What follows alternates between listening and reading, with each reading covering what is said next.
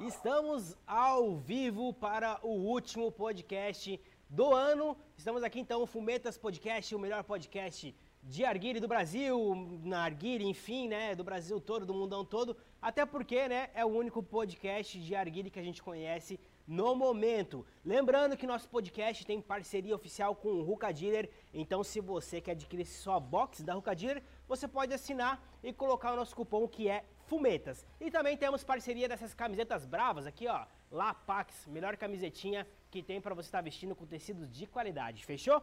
E para iniciar essa live, hoje temos, para finalizar, na verdade, esse ano maravilhoso, teremos um cara que eu vou te confessar que eu até tô bastante nervoso em conversar com esse cara porque é um cara que é referência no mundo inteiro. Vamos começar então com Michel Awada, que é o cara, o pica da Tangiers, o pica da Regal. Então, Zezinho, coloca o Michelzinho na tela para trocar uma ideia com a gente, por favor. Fala, rapaziada. Cara, primeiramente, Thiago, obrigado pelo convite. Fiquei muito lisonjeado com essas palavras aí pode, sou muito menos aí do que você está falando. e estamos aí para a gente poder fazer essa, essa resenha com vocês aí, para a gente conversar com o pessoal, tirar dúvidas. Enfim, o que o pessoal quiser, a gente aí falando. Hoje, vou deixar um papo bem descontraído, bem tranquilo. O que vocês tiverem também, vamos embora para cima disso aí, porque tem bastante coisa aí para a gente falar. O que vocês perguntarem, eu, eu solto na lata, não tem então, problema fechou. não. É, rapaziada tem muita curiosidade, né, para saber quem é Michel Awada, né? Eu acompanho Michel Awada no Instagram há bastante tempo já, né? Vejo os posts das fotos fora do Brasil com várias celebridades e a galera fica perguntando, né? Pô, quem é Michel Awada, né? O que, que ele faz da vida? É, o que, que ele representa? O que, que ele traz pro Brasil? Conta um pouco pra gente então, Michelzão. Quem é Michel Awada? Quem que é o cara que é conhecido por todo mundo aí como o rei da Tangiers, né? Não, que isso. Bom, Tiago, vamos falar um pouco do, é, do que eu faço, né? Na verdade, eu tenho, na verdade, eu tenho que introduzir como que eu entrei nesse mundo do arguile, né? Ah, praticamente um, mais de 15 anos atrás, mais de 15 anos, uns 16, 17 anos atrás, uh, meu irmão começou com um negócio de arguilha, assim, ele pegou e falou, pô, eu quero abrir uma lojinha, foi bem no começo do arguilha, vocês veem pela, pela quantidade de anos, né? Sim. Você pode ver que é um negócio bem, bem, bem lá atrás. É, e no começo, na verdade ele começou a fumar primeiro que eu, e do nada, com os amigos, ele pegou e falou, poxa, meu, acho que eu tenho que fazer uma lojinha e tudo mais, porque o pessoal tá pedindo, então eu vou pegar e vou vou começar a fazer isso aí. E, e eu fui contra, tá ligado? Eu fui uhum. contra, eu falei, mano, para com esse negócio, tá ligado? Vai ficar fumando esse negócio e tal. Aquele preconceito besta que a gente acaba tendo, não só a gente, mas todo mundo, né? Acaba tendo. E ele começou com essa lojinha, né? Então começou a comprar, começou a entregar para os amigos e tudo mais. E, e, eu comecei depois a olhar um pouco diferente esse lance. Eu falei, poxa, esse negócio é legal. Aí eu passei a fumar com os meus amigos, né? Porque a gente tem mais ou menos dois anos e meio de, de diferença de idade. Uhum. Então, quando a gente sabe, quando a gente é mais novo, isso é um abismo, né? Depois é uma coisa bem próxima, né? A, a, galera é diferente no começo e depois acaba se juntando todo mundo. Aí os meus amigos começaram também a querer experimentar arguilha e tal, e eu acabei começando a fumar e acabei começando a gostar desse negócio e tudo mais. Até que uns 10 anos atrás, ou seja, a gente ficou mais ou menos uns 5 anos assim, nesses 15 anos atrás, né? Uns 5 anos a gente ficou só fumando e tal, só curtindo com o pessoal.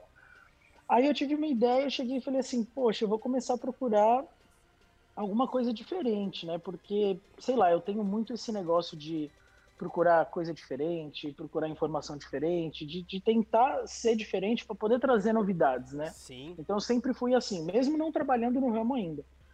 E eu comecei a ver que existiam fumos importados, que o pessoal falava de qualidade diferente, bababá, e eu peguei e falei assim, meu, eu vou comprar um.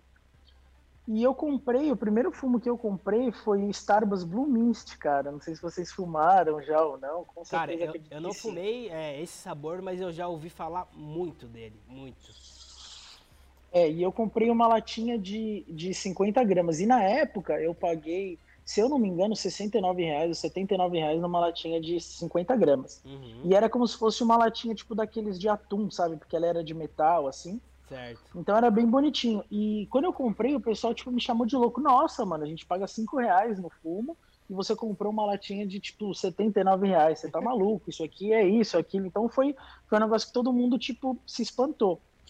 E eu comecei a ver que existiam outros tabacos com melhores qualidades. Aí eu peguei e falei assim, poxa, eu vou começar a fazer uma compra internacional para poder trazer para mim para consumo. E eu acabei, é, acabei começando a andar com uma galera que começou a gostar disso. Uhum. Então o pessoal falou, putz, mano, traz aí, traz aí pra gente, a gente racha e tudo mais a gente divide depois e foi assim que eu comecei a, com a primeira importação, vamos dizer assim, de, de, de tabaco, né? Trazia pelos correios e tudo mais, e quando chega aquela alegria, então era na época da Fancy Rose, era na época que tinha Namor, era época que a gente é, tinha bastante KM aqui, então a gente acabou importando KM, a gente importou Namor, tudo para consumo, né? Certo, uhum. E a gente começou com esse negócio, eu falei, putz, e cada vez mais, cada vez mais, porque chegava o pessoal falando, puxa, mano, me vende um, velho. Eu pegava e falava assim, putz, mano, eu trouxe só pra mim, tá ligado? Ah, carvão de coco também, coconara, na época. E eu pegava e falava assim, putz, mano, eu trouxe pra mim, na próxima eu trago pra você, porque eu não queria ficar sem tabaco, eu não queria Sim. ficar sem fumo. Então os amigos acabam vindo em casa e tudo mais para poder fumar, e a gente começou a descobrir um pouco desse mundo, né? Na verdade, a gente começou a descobrir esse mundo é, americano, vamos dizer assim, né? De como o pessoal fumava lá fora, o que, que eles tinham acesso e tudo mais. E a gente acabou é, se interessando por essa parada. E eu peguei e falei assim, poxa, mano, o pessoal tá pedindo e tudo mais, por que a gente não começa a trazer para poder revender isso, né? E a gente começou assim, trabalho bem de formiguinha e tal, e começou a dar certo. Começou a dar certo, trouxe uma vez, trouxe duas vezes, trouxe três vezes, trouxe quatro vezes, até que a gente chegou numa época que tipo, a demanda era muito grande. Então chegava num dia a gente vendia tudo no mesmo dia. Então a gente começou a falar, putz, mano, a gente precisa de mais, de mais, de mais, de mais, né?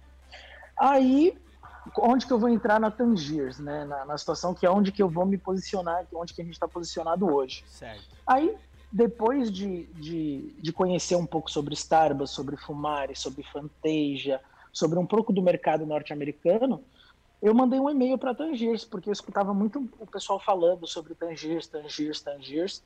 E eu nunca tinha experimentado. Aí eu peguei e fiz uma compra de tangiers. Na verdade, eu comprei quatro tangiers, não vou lembrar as quatro agora. Uma eu acho que era Lemon Blossom, a outra era Orange Soda e as outras, você lembra, Jean? Hã? Little?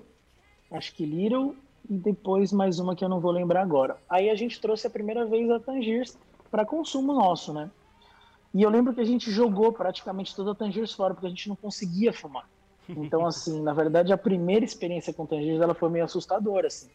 A gente não conseguia, falava, putz, mano, a gente não consegue fumar, isso pega na garganta, isso é muito forte, como que o pessoal fala disso? E isso me intrigou muito. E eu acabei mandando um e-mail para Tangiers, né, para o Eric, no caso, que é o responsável da Tangiers, é o proprietário da Tangiers. E ele me respondeu esse e-mail depois de seis meses. Olha isso, gente. Ele demorou seis meses para poder responder um e-mail para mim. E ele respondeu da seguinte maneira: Olha, é, gostei do seu contato, né, que é do Brasil e tudo mais. Eu estou vendo que o mercado está começando a evoluir aí. E se você quiser me conhecer, se você quiser conhecer um pouco mais sobre a Tangir, se você quiser trabalhar com a gente, você vem para cá. Aí eu peguei e falei assim: caramba, mano, como que eu vou para lá, tá ligado? Como que eu vou arrumar dinheiro para poder viajar para os Estados Unidos? Meu, que loucura, tá ligado? E aí eu conversei isso com meu irmão, né? A gente sempre sempre trabalha, aí a gente sempre estava junto, né? Sempre compartilhando junto desse dessa paixão que, que a gente começou a se dedicar nisso. Certo. Aí o Jean pegou e falou: "Putz, meu, você tá afim de arriscar?" Aí eu peguei e falei assim: "Putz, mano, eu tô afim de arriscar, tá ligado? É bem uma loucura assim mesmo." Aí eu lembro que na época eu não falava inglês. Na verdade, hoje o meu inglês eu consigo me virar, né? Eu sou uma pessoa que eu tipo eu não me considero que eu falo assim. Certo. Porque a parte de conjugação verbal, minha errada e tudo mais, porque eu não, eu não conseguia aprender. Mas eu me viro muito bem. Uhum. Eu me viro uhum. muito bem, eu aprendi na raça, assim, para poder falar. E eu fui para lá nessa época eu não falava nada. Então eu levei um amigo meu para poder ir comigo e acabei tendo que custear essa viagem dele. Então, na época, eu vendi o carro que eu tinha, meu irmão vendeu o carro que ele tinha, e a gente juntou esse dinheiro, eu peguei essa grana, viajei para os Estados Unidos e levei esse amigo meu comigo para lá. Uhum.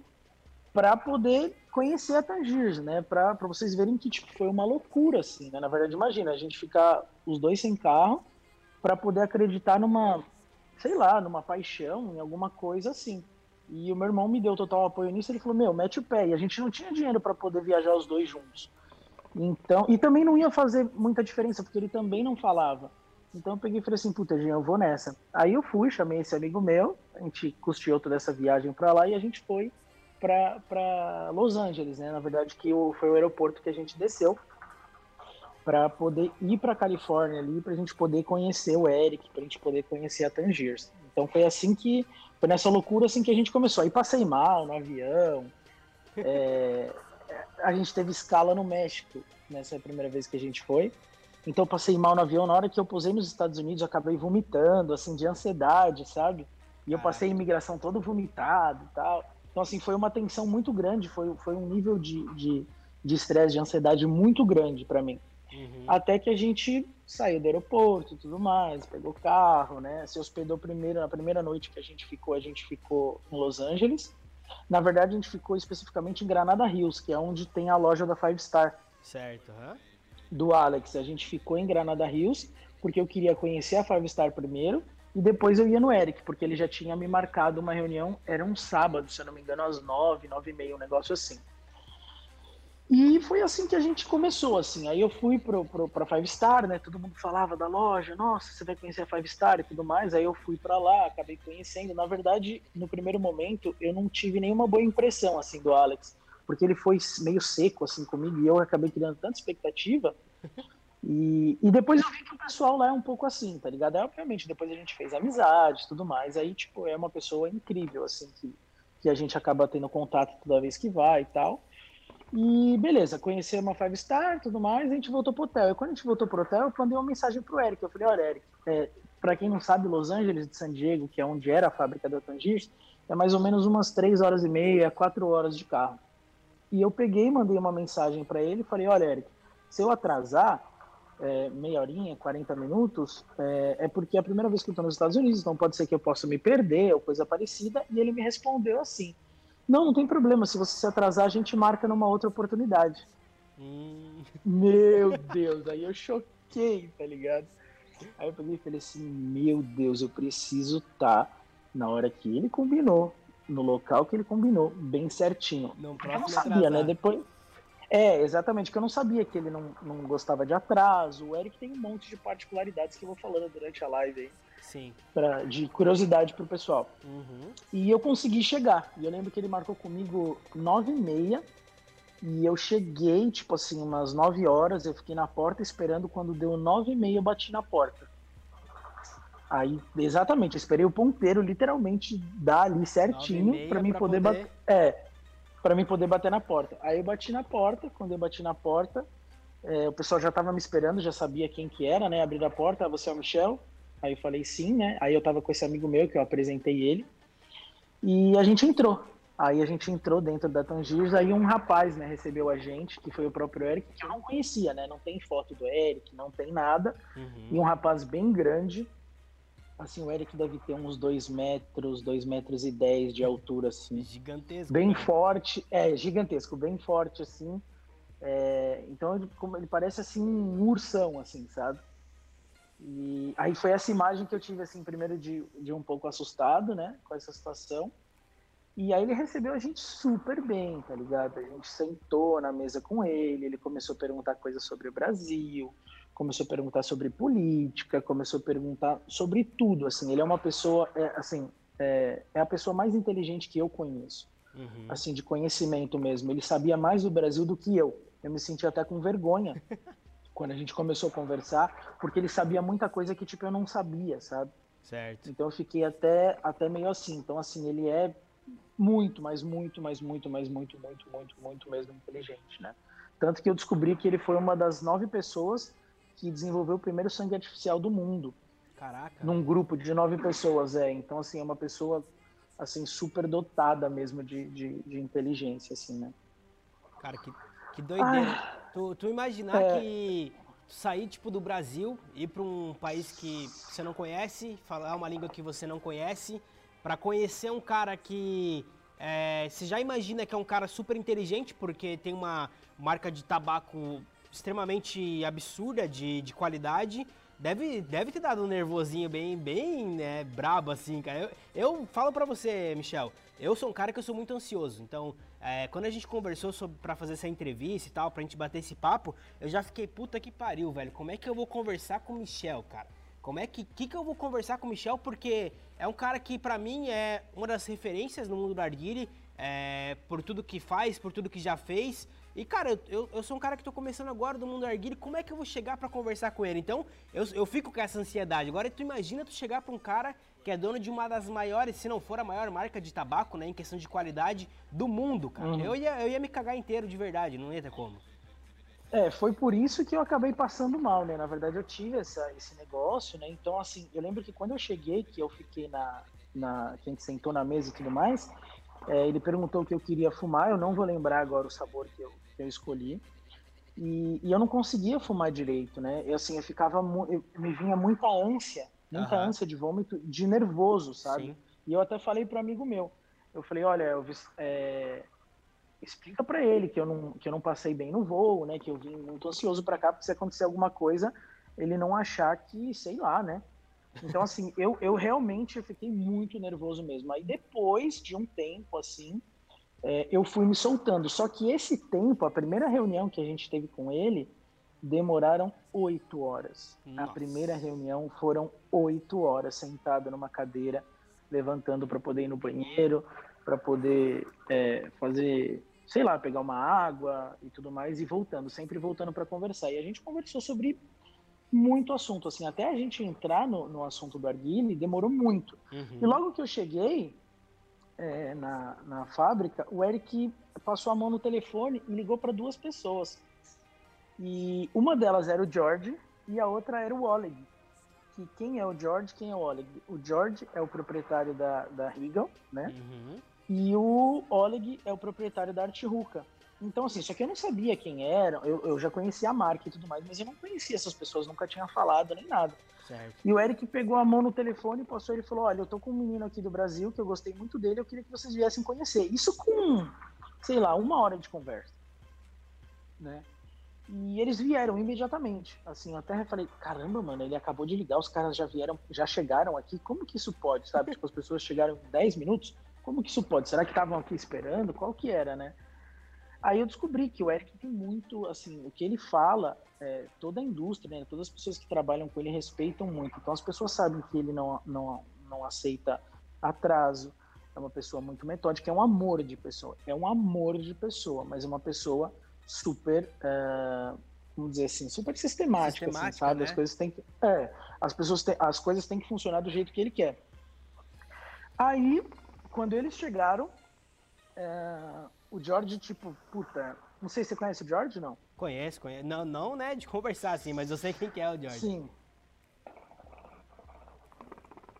Mas é uma pessoa assim, muito amorosa, muito simpática. Ele me recebeu super bem uhum. lá ali no próprio, na própria fábrica da Tangiers. E o Oleg também. O Oleg é um pouco mais fechado porque ele é russo. Então, assim, uhum. assim, ele é um pouquinho mais fechado, mas ele tentava brincar comigo, tentava falar. Só que, tipo, meu, imagina eu sem entender nada. Então, a minha cara de bosta que ficava, tá ligado? E eu tentando imagina. e falava assim, putz, mano, traduz o que ele falou.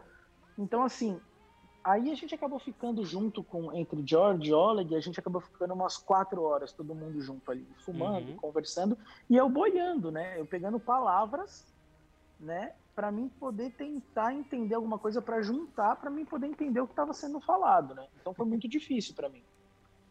E, mas assim, dentro do mercado do arguile, né? Quando as pessoas falavam tipo palavras do mercado do arguile, por exemplo, sei lá, bowl, que é o que a gente chama de roche, né? Quando eles falavam tipo ruca, eu entendia que era arguilha. Então, assim, palavras-chave é, próprio tabaco, né? Que é tobaco. Então, algumas coisas eu eu sabia, né? Nome de sabores. Então, algumas coisas eu sabia, mas eu não conseguia entender o contexto que eles estavam falando. Só Sim. que eu percebi que, tipo, bateu aquela vibe ali. Por mais que eu não entendesse a língua deles e eles não entendiam a minha, uhum. eu percebi que, tipo, bateu uma vibe, tipo assim, absurda. E ali naquela mesa eu recebi o convite do Oleg, primeiramente, para poder representar a Tijuca no Brasil.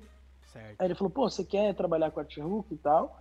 Aí eu peguei e falei assim, olha, eu posso tentar, né? Eu tô começando agora, expliquei que tá a situação. Contei sempre a verdade, né? A gente claro. preza muito, assim, pela verdade, por ser transparente, em tudo que a gente faz.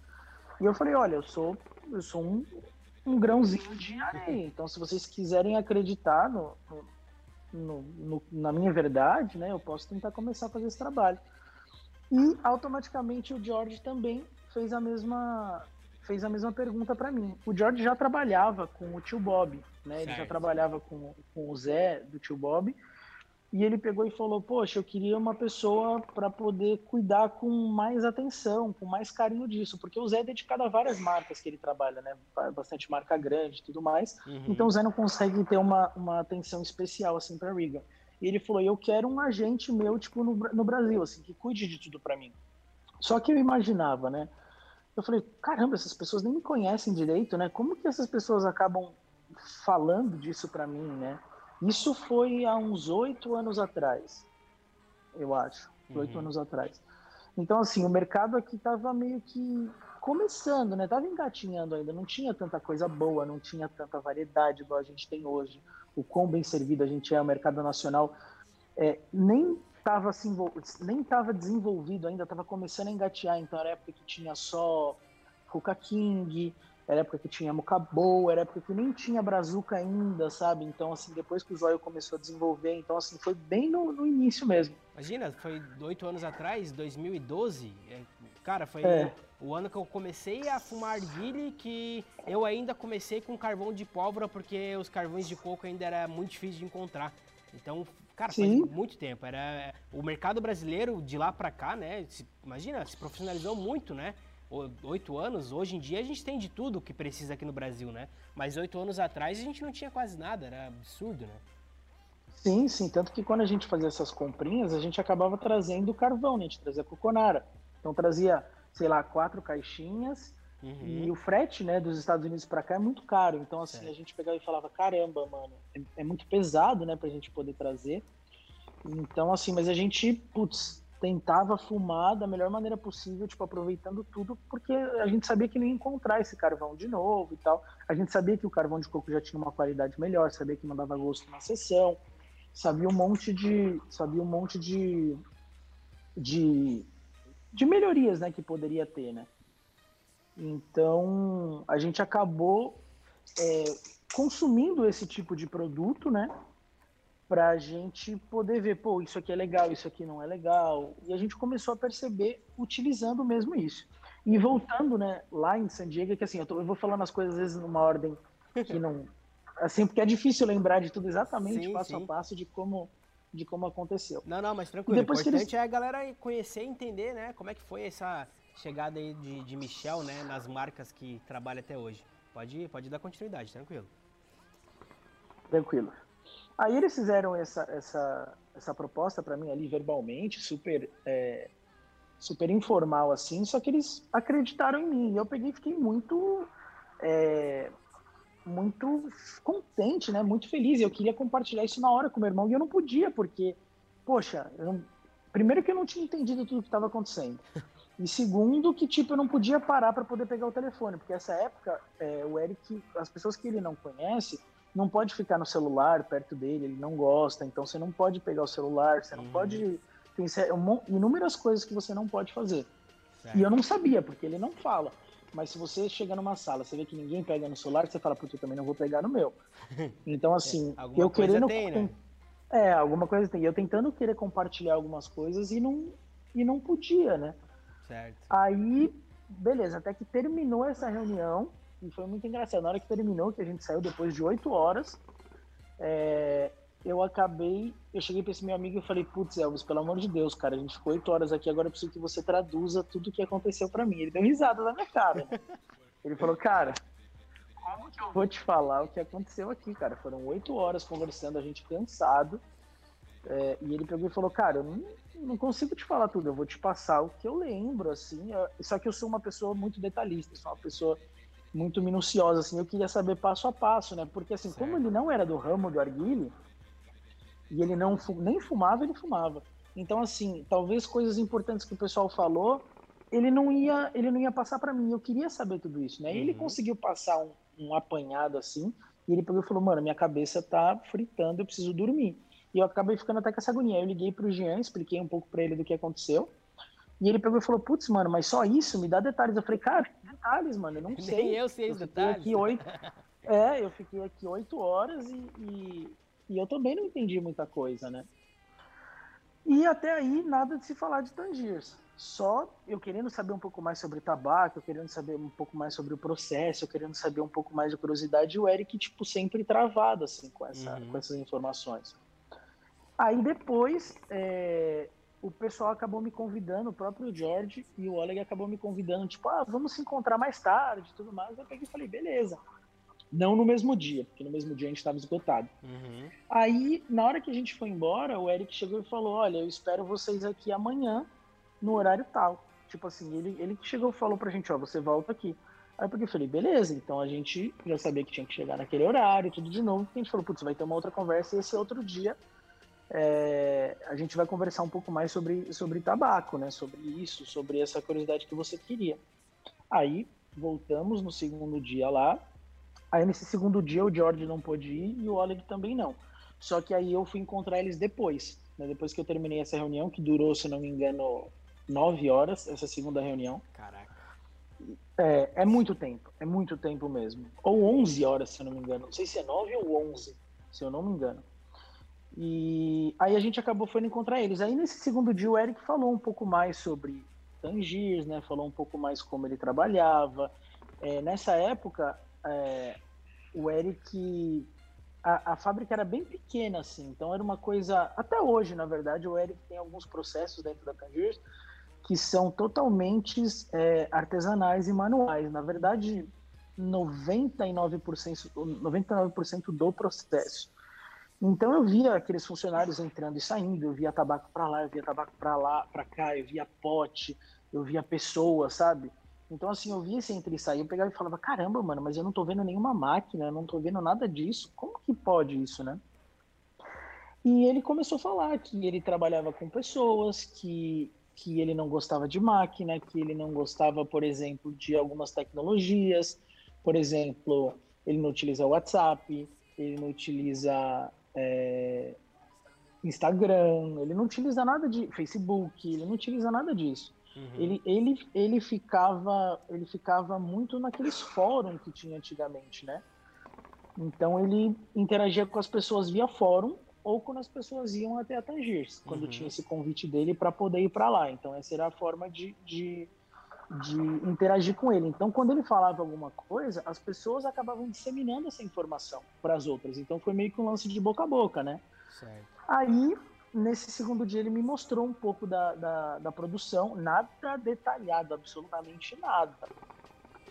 E meio que. Aí esse dia ele começou a falar sobre lua, começou a falar sobre pedra, começou a falar sobre, tipo, mano, assuntos totalmente aleatórios. Aí falou até de um acidente que teve aqui no Brasil em 1987, que foi o ano que eu nasci, que teve em Goiânia, numa usina e blá blá blá. E eu peguei e falei assim, puta, mano, pode ser muita ignorância da minha parte, mas eu não, não não sei disso, né? Eu não estudei isso. Talvez passou assim na escola, de um jeito assim, mas você nem dá muita atenção. Ainda foi no ano que eu nasci, né? Então, é, não se falava muito disso. E ele começou a falar algumas coisas e tudo mais. Aí foi quando ele mostrou um pouco da produção, das pessoas, me apresentou alguma das pessoas. E ele pegou e falou: Ó, oh, meu, mas é o seguinte, eu gostei de você. Eu queria que você. Eu, eu sinto que a gente vai trabalhar junto. E eu fiquei super lisonjeado, né? Agradeci muito, assim, pela oportunidade, né? Por, por, por ele confiar em uma pessoa que ele nunca viu e eu também acabar confiando nele, né? Ele ter recebido a gente dessa maneira, assim, sabe quando a vibe bate, quando o santo bate, Sim. sem você explicar? Uhum. É meio que isso que aconteceu.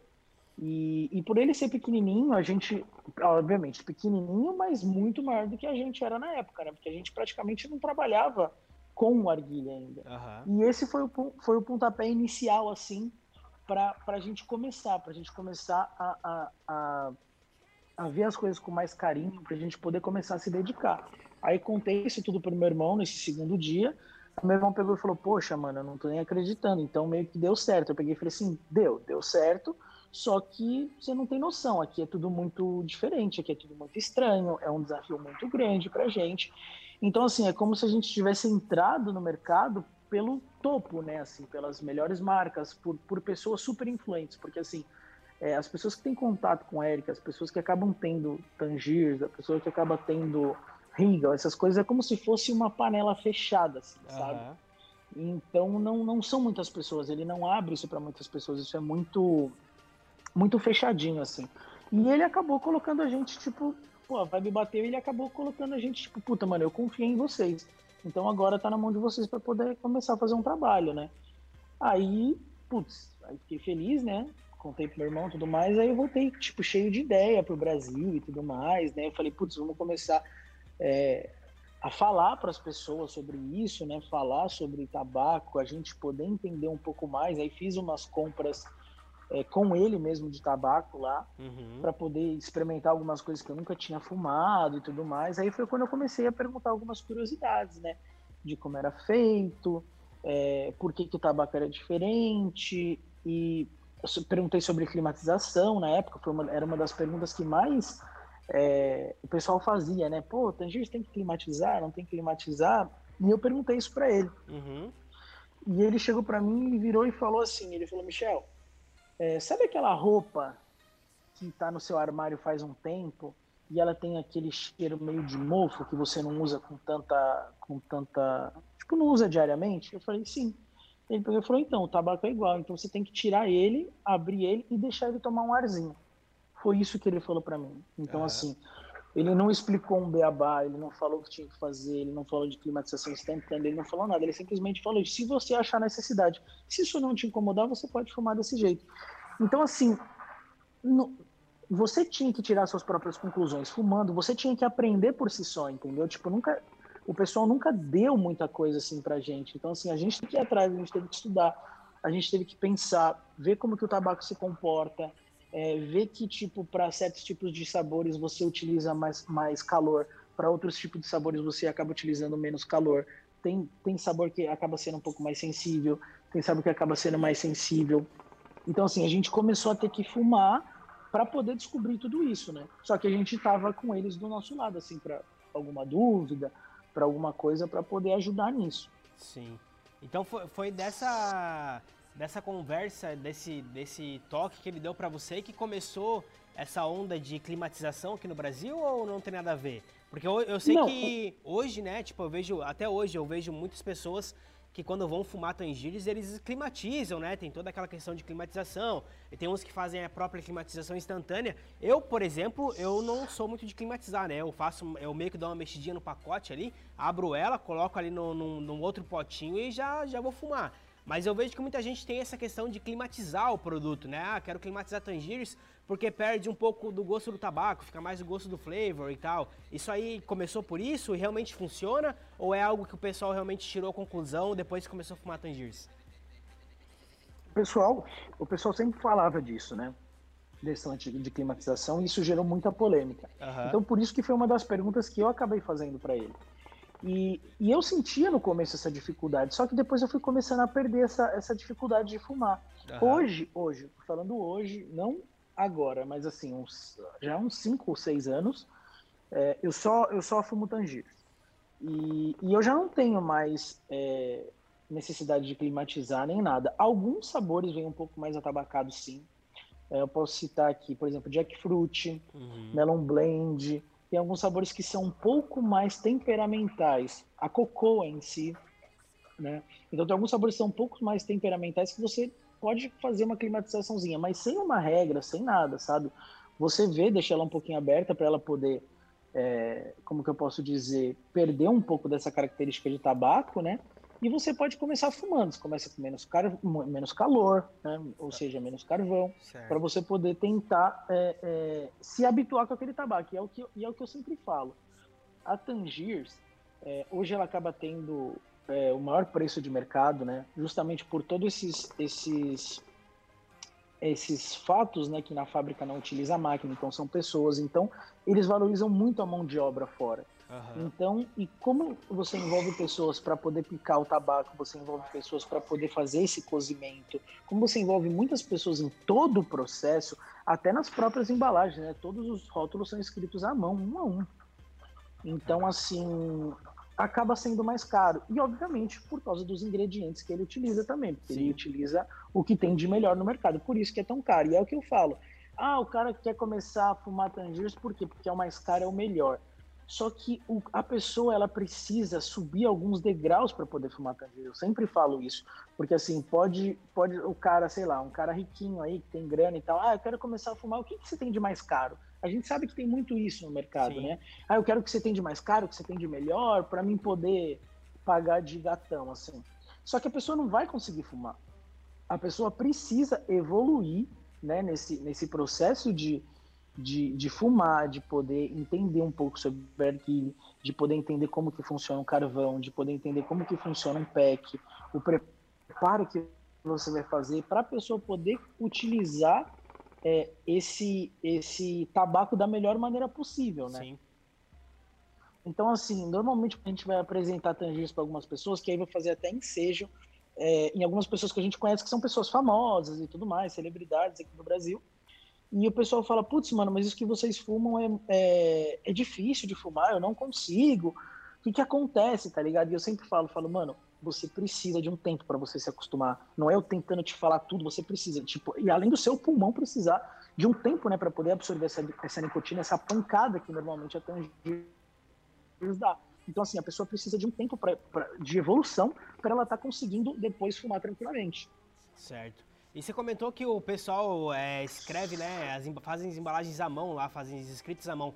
É tudo a mesma pessoa que faz ou tem pessoas diferentes? Porque eu pego as, as, por exemplo, eu fumo bastante Kenny, né, Kenny Mint.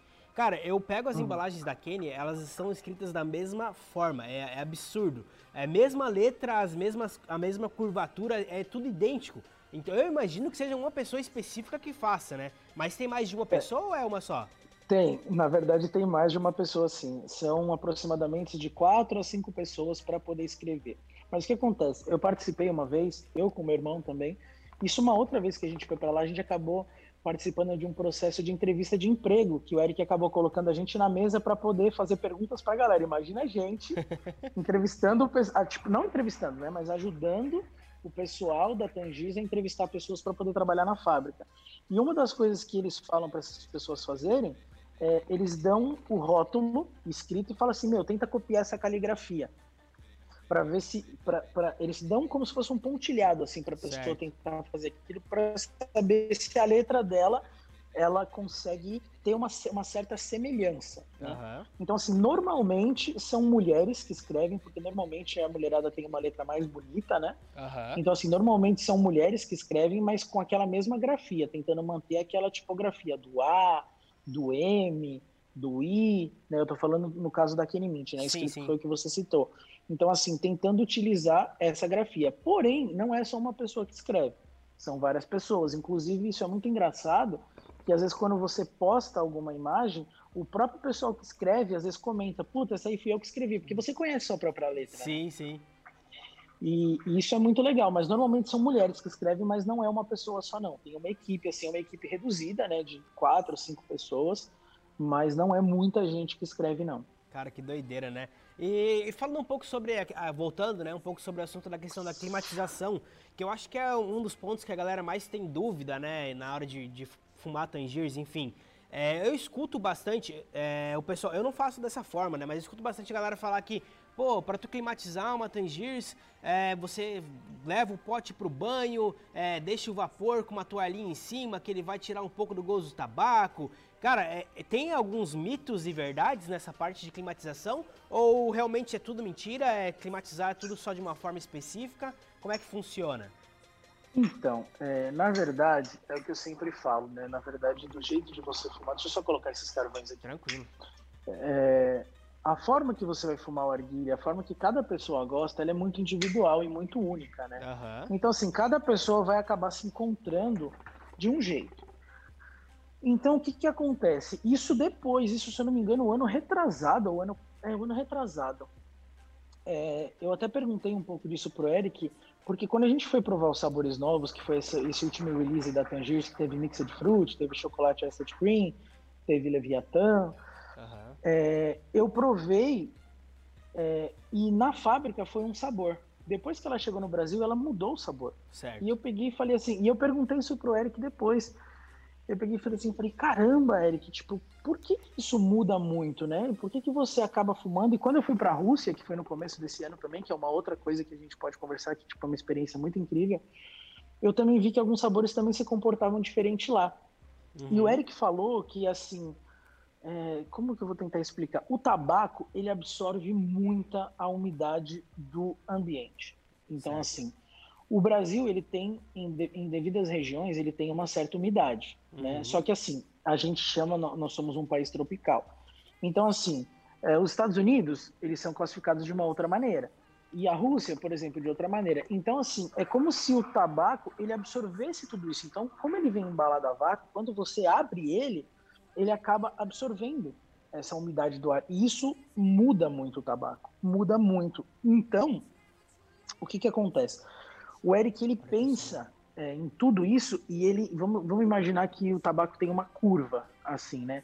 Então, na hora que ele desenvolve um tabaco, ele sabe que ele tem que se comportar de uma maneira tentar ser o mais linear possível em diferentes umidades. Uhum. Então, assim, quando ele começa a desenvolver isso, ele tenta analisar tudo isso. Putz, como que isso aqui no Brasil? Porque, assim, é, só fazendo uma, uma, uma menção, o Eric ele é formado em engenharia química. Uhum. Então, assim, ele é uma pessoa que entende muito dessa parada de, de, de, de, de química mesmo. Então ele sabe como que os ingredientes vão se comportar diante de números, vamos dizer assim. Então tem um número no Brasil, então o tabaco vai se comportar desse jeito, né? Números que eu falo é a porcentagem de, de, de umidificação, assim, tem a palavra certa agora, umidade. O nível de umidade que tem. É, então, assim, ele tenta traçar isso para poder falar: bom, se ela ficar dentro esse pedaço e ela ficar oscilando aqui dentro, tudo bem, mas ela não pode oscilar assim. Para fora, né? Sim, Por, isso, para fora. Por quê? Por isso que ele acabou descontinuando alguns, alguns sabores, que, por exemplo, foi o caso da chocolate cherry, porque era um sabor que ele era muito temperamental. Então, assim, hora ele estava bom, hora ele estava ruim, hora ele se ele se comportava de um jeito, hora ele se comportava de outro. Então, assim, ele não faz um tabaco específico para cada região, ele tem que fazer um tabaco que atenda a todo mundo. Então, Sim. quando o tabaco começa a dar um pouco de trabalho, vamos dizer assim, começa a ser um pouco temperamental, ele acaba às vezes tirando de linha. Não só por esse motivo, tá? Uhum, ele tira sim, por causa de outros motivos também. Mas isso é um dos motivos, uma das preocupações que ele acaba tendo, né? E eu, e eu percebi isso na pele, quando com esses sabores novos, né? Que eu peguei e falei assim, puta, quando você fuma num lugar tem um, tem um gosto, e quando você fuma em outro tem outro, sabe? Ele realça, sei lá, um realça mais a laranja, o outro realça mais um pouco morango, enfim. É, isso depende de região para região. Então, assim, o tabaco absorve muita umidade. Então, por isso que ele tem essa diferença, né? E por isso que tem o fato de você ter, ter ou não que, climatizar, entendeu? Entendi. Então, assim, e o processo para climatizar, para quem o pessoal quiser, quando eu faço, o que, que eu pego? Eu pego o tabaco, eu abro o tabaco, eu acabo colocando ele num recipiente raso e eu acabo fazendo, mexendo ele bastante, assim, sem preguiça, sabe? Mexe durante ali uns 5 minutos para poder misturar todo aquele melaço e você deixa aberto ele, tipo, sei lá, num ambiente fresco, vamos dizer assim, mas nada que precisar colocar no banheiro, nada que precisar colocar toalhinha, nada que você precise forçar essa umidade. Você não tem que forçar essa umidade. Essa umidade, ela tá no clima do, do, do lugar que você vive. Uhum. Então, assim, não adianta você forçar alguma coisa. Então, assim, você deixa ela aberta, daqui uns 15 minutos você pega e mexe ela de novo, depois mais uns 15 minutos você mexe ela de novo, depois você tampa. Então, esse é o processo que eu faço. Então, assim, eu sei que tem gente que coloca no banheiro, tem gente que liga o chuveiro, deixa ficar tudo molhadinho, depois coloca. Então, Sim. assim, cada pessoa faz de algum jeito. Mas se funcionar para algumas pessoas, é, não tem nada de errado, assim, eu não, eu não critico, eu não. É o que eu sempre falo, cada um tem o seu jeito de fumar, e não é certo e errado, né? Sim. Então as pessoas têm que criar, as pessoas têm que usar. Isso é o mais legal, né, do Arguilho? Tanto para pack, quanto para mix, quanto para tudo, né? Então cada um tem o seu jeito e cada um consome é, do jeito que você quer. Por exemplo, o pessoal do Mato Grosso.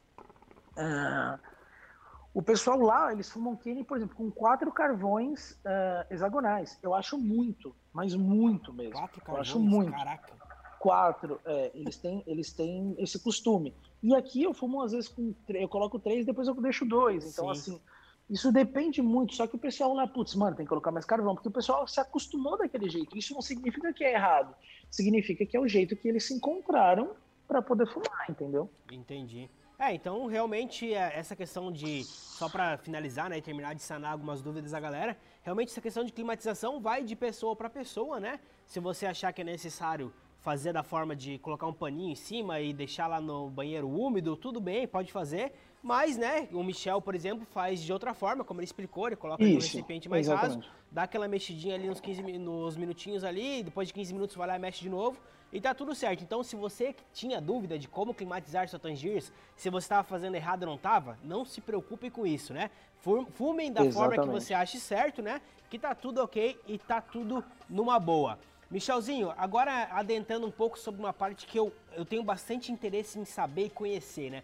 Que é o famoso uhum. Tangiers Club. É, depois de você entrar na Tangiers, de ter todas aquelas, aquelas ideias que você comentou quando estava voltando ao Brasil, foi daí que você é, startou e falou, pô, vou criar um clube específico para Tangiers? Ou não? Passou muito tempo depois, você criou, teve outras ideias? Como é que funcionou é, a introdução do Tangiers Club aqui no Brasil?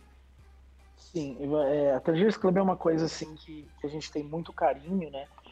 Que foi uma coisa que acabou sendo uma ideia minha e do meu irmão, né? Conjunta é, de madrugadas pensando, é, tudo voltado para esse amor que as pessoas têm pela Tangiers, porque eu sempre falo, é, a Tangiers ela não é só um tabaco, ela tem muita coisa envolvida ali. E se a pessoa pega esse esse conceito, se a pessoa consegue entender isso, ela acaba tendo mais carinho, ela acaba tendo mais dedicação por aquilo que ela está fazendo. Ela Sim. não está fumando por fumar, ela está realmente apreciando.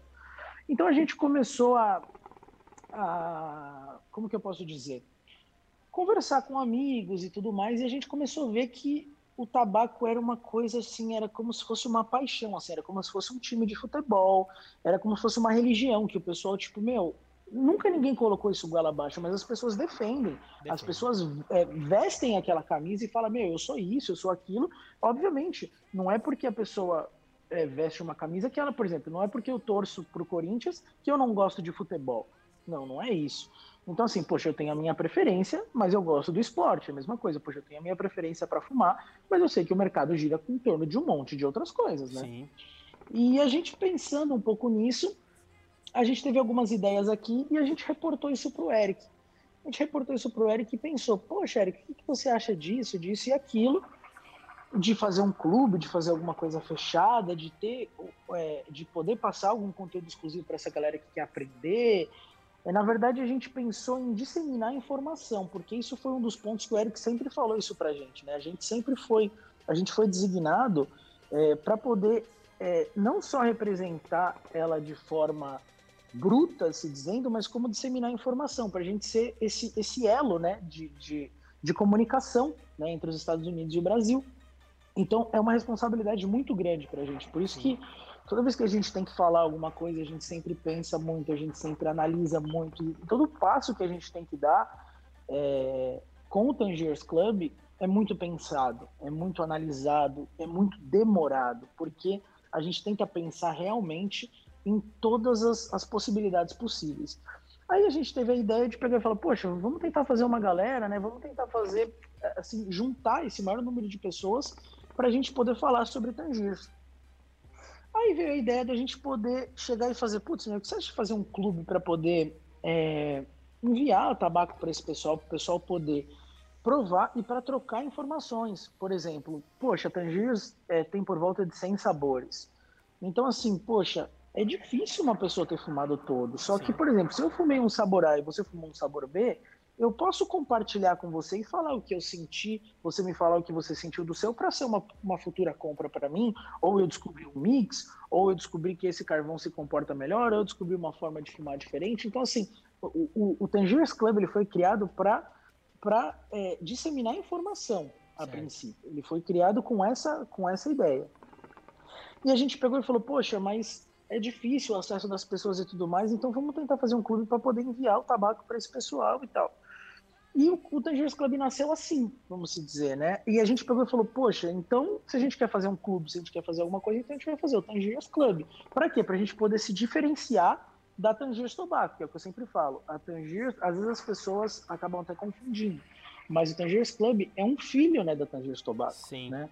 E hoje, por a gente ser a, a, a ter as redes sociais maiores, é, com é, especificamente de Tangier e tudo mais. Então, assim, o pessoal acaba achando que, poxa, tá, tá acima da Tangiers Tobacco, né? Acha que a Tangiers Club é a Tangiers Tobacco. Não, a Tangiers Club é um filho, literalmente, da Tangiers Tobacco. Então, assim, é, aí a gente começou com essa ideia e tudo mais, a gente falou, poxa, vamos começar a enviar tabaco para esse pessoal. Só que o que, que aconteceu? A gente pegou e falou, a gente nunca prezou por quantidade, a gente sempre prezou por qualidade, com tudo que a gente faz, com uhum. tudo, com absolutamente tudo. Então, assim, a gente nunca pegou, pensou em atingir uma massa. Por quê? Porque se a gente não tiver estruturado para poder atingir o maior número de pessoas, a gente vai deixar que esse processo falhe em algum momento. Então a gente pegou e falou: Meu, vamos tentar fazer um clube para 100 pessoas, para ver se a gente consegue 100 pessoas. E aí foi quando a gente começou a lançar o Traders Club e a gente acabou pensando em algumas formas de tentar, é, é, não selecionar, mas tentar é, pegar o número de pessoas que realmente queriam isso. E a gente sabia que ia ser um número limitado para a gente poder realmente dar atenção. Certo. Então a gente pegou e estipulou: putz, vamos trabalhar com 100 pessoas? Aí a gente acabou criando o conceito da TKA, que o pessoal fala e tudo mais, que era o Tangiers Key Access, que era uma chave para você poder participar do Tangiers Club. E a gente disponibilizou isso na internet, umas chaves, enviou convites aleatórios para essas pessoas poderem querer participar do clube ou não. Então, assim, a pessoa poderia ou a pessoa não poderia. Se a pessoa não se cadastrasse, se a pessoa não quisesse fazer parte do clube, automaticamente esse, esse, essa chave se expirava num período de 48 horas, se eu não me engano. E, e essa chave e na verdade era gerada uma outra chave que ia para uma outra pessoa para ter a oportunidade. Certo. E quando a gente fez isso, acabou criando uma demanda absurda que a gente nunca imaginou. Então, assim, quando a gente lançou o Tangers Club, a gente queria atingir 100 pessoas. E a gente chegou a ter 10 mil pessoas na fila querendo Caraca. participar do Tangers Club. Então, assim, é, por que, que eu estou falando isso? Porque a gente pediu o e-mail das, das pessoas, né, CPF, tudo certinho, para a gente poder cadastrar numa base de dados. E quando a gente se deparou, a gente falou, meu, tem 10 mil pessoas, mano. Tipo assim, poxa, tem um, é uma legião de pessoas que queria participar disso, é uma legião de, de, de fãs, e isso é, é, muito surreal, né? Então a gente pegar e sabe, puta, tem tanta pessoa que tem esse mesmo gosto que a gente, que gostaria de aprender, que tem essa mesma essência, né? Nossa, e tem essa sede por aprender. Sim. Aí a gente ficou muito espantado com isso. Na verdade, a gente sempre fala, o TGS Club foi um divisor de águas, realmente. E aí, a primeira vez que o Tangers Club funcionou, ele funcionou para 100 pessoas. Na verdade, a gente até estendeu. De 100 pessoas, a gente falou, ah, vamos colocar mais 20, porque a gente pode, a gente vai conseguir cuidar dessas pessoas. E a gente conseguiu fazer, se não me engano, para 120 pessoas primeiro, né, Jean? Ou 130, não lembro. É. E aí a gente pegou, então assim, eu criei um grupo de WhatsApp, a gente ficava respondendo o pessoal, tipo, meu, 24 horas por dia. Então, assim, a gente começou a ver, meu Deus, mano, como essas pessoas têm sede de, de, de aprender. E a gente começou a pensar em fazer algumas coisas exclusivas para essas pessoas. Quero que a gente começou a fazer o quê? Começou a fazer produtos diferenciados, a gente começou a fazer coisas únicas. Isso lá atrás, né? A gente teve quanto foi, Jean? 2016? Acho que foi 2016, se eu não me engano. Então, assim, a gente começou a criar algumas coisas para o pessoal poder. Por exemplo, se você vê alguém com um tapetinho da Cortal, ou se você vê alguém com uma com rocha tal, se você vê alguém usando a camiseta tal, você vai saber que essa pessoa é do clube, sem essa pessoa falar. Certo. Entendeu? Então a uhum. gente começou a pensar nisso, a desenvolver coisas para poder diferenciar as pessoas, para as pessoas poderem falar, putz, é, ela não precisa colocar é, escrachada na testa dela, mas se você bater o olho e você é do clube, você vai chegar e falar assim, puta, mano, aquele cara também é, porque ele só tem acesso àquilo se ele fizer parte do clube. Então Sim. eu posso chegar naquele cara, eu posso conversar com aquele cara, porque ele vai ter teoricamente a mesma ideologia do que eu. Entendi. Cara, então... e deixa eu só te perguntar aqui, hoje, é, eu imagino que você ia falar depois, mas enfim, hoje quantas pessoas tem no clube da Tangir? Só para sanar minha dúvida, atualmente. Então, hoje, é, atualmente o clube está pausado, né? Ele ah, está pausado entendi. nesse mecanismo de envio de caixa e tudo mais que era o que, é, que era realizado anteriormente. Por quê? Porque a gente começou a ter muito trabalho para isso. Então, porque a gente não achou justo, por exemplo, puxa, se eu não tenho condição de lidar com 100 pessoas, por exemplo, tem 10 mil esperando, essas outras 9.900 que estavam esperando começavam a falar mal, começavam a falar que era panela, começavam a falar que era isso. Então a gente acabou ficando chateado nesse meio tempo de falar assim, poxa, mas você tem que entender que a gente não tem estrutura é, para poder cuidar de todo mundo. E a gente Sim. quer dar atenção para todo mundo. Então, assim, o Trigger Club ele funcionou por três, eu, eu brinco, né? São três temporadas. Então, primeiro a gente funcionou para 100 pessoas, 100, 120 pessoas. Depois a gente funcionou para para 350 pessoas mais ou menos, e por último a gente fez para 480 pessoas, se eu não me engano. Então foi o máximo que a gente conseguiu trabalhar. Certo. Tanto que na época tive que fazer vários grupos de WhatsApp, porque o WhatsApp não aceitava tanta gente e tudo mais. Então, assim, a gente começou a encontrar essa dificuldade. E a gente começou a perder um pouco a mão do negócio. Por quê? Porque acaba sendo eu e meu irmão que tem que gerir tudo isso, né? Então, assim, do mesmo jeito que o Eric trabalha na fábrica com pessoas, com, sabe, sem tentar perder a essência do negócio, Sim. então a gente, a gente idealizou da mesma maneira, entendeu? Então, se a gente sair da nossa mão, a gente vai pausar isso. Uhum. Por quê? Porque saiu da nossa mão, então a gente não, não vai querer que isso se perca por algum motivo, entendeu? Então, para o pessoal poder falar mal. Tanto que todas as pessoas que participaram do clube, é, às vezes a gente sabe até o nome. Então, assim, é, fala o nome, gente, de algumas pessoas que eram no clube. Você vê, olha, tipo, não tá nada com. Hã? Ó, Bruno Bismarck, Lucas Cimarro, é, Leon Stracieri, putz, mantém uma parte de gente que a gente sabe o nome e sobrenome, sabe? Sim. Sendo que a gente às vezes nunca viu essa pessoa na vida, mas de tanto carinho, de tanta atenção que a gente fazia. Hã? Bruno Grazetti, Lucas Omeltec, é, tinha as meninas também de Diego Sestari. Olha pra você ver como, como o bagulho vem na cabeça Sim. De, de tanto afinco, de tanto carinho que a gente fazia. Isso. E aí a gente pegou e falou: Meu, a gente vai ter que pausar o clube para a gente poder tentar atender uma massa maior fazendo outro tipo de, de, vamos dizer assim, de mecanismo. Então a gente começou a realizar alguns drops, né? Que na verdade a gente realizava esses drops antes, mas a gente não, não tinha esse nome de drop, né? Uhum. Porque esse nome drop, esse negócio está muito hypado agora por causa de tênis, por causa de roupa, por causa disso. Mas isso em 2016 nem tava tanto. Então a gente já fazia isso, mas a gente não sabia o nome disso. Né? A gente já fazia um negócio assim e a gente não sabia que tipo era esse o nome, né? Certo. E a gente pegou, e o clube, assim, é o que a gente fala. Aí a gente acabou trabalhando, começamos a trabalhar o quê? Começamos a trabalhar vídeo, começamos a trabalhar divulgação de sabores, começamos a trabalhar exatamente as nossas redes sociais para poder passar informação. Tanto que é o que eu sempre falo: poxa, se você viu uma informação do Tangers Club, é uma informação 100% real. Certo. É uma informação que ela demorou para ser passada ali. Então o pessoal às vezes fala: ah, mano, mas eu tô com dúvida disso. O Tangers Club já postou? Não, se o Tangers Club não postou, tem boi na linha tá ligado? Uhum. Por quê? Porque a gente tem acesso a todo o pessoal, e então, assim, tudo que a gente coloca, a gente pensa muito, a gente analisa muito, estuda muito para poder soltar. Então, não é pegar uma informação ali e pum, jogar. Sim. Sabe? Porque isso é muito fácil, a gente sabe que a internet acaba consumindo tudo que vê. Então, assim, a gente tem uma responsabilidade por trás para poder fazer isso da melhor maneira possível.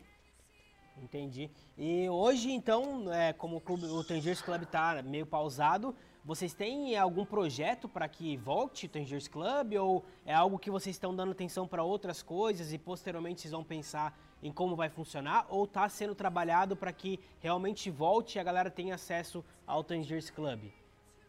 É, vamos lá. É, na verdade, a gente tem inúmeros projetos, né? Na verdade, a nossa cabeça a gente brinca que ela não para, né? A gente está sempre pensando em novidades, 24 tá horas. Tá pensando em trazer. É, às vezes até quando a gente tenta desligar, a gente não consegue, porque a gente está viajando, a gente tem uma ideia aqui, então, putz, eu, porra, altas madrugadas, eu com meu irmão, puta, a gente viu uma ideia aqui, aí o Jean pega e completa, mano, mas se a gente fizesse assim, ia ser foda também, caralho, foda, não sei o quê. Então, assim, a nossa cabeça, ela não para, realmente Sim. a gente é escravo no bom sentido da cabeça.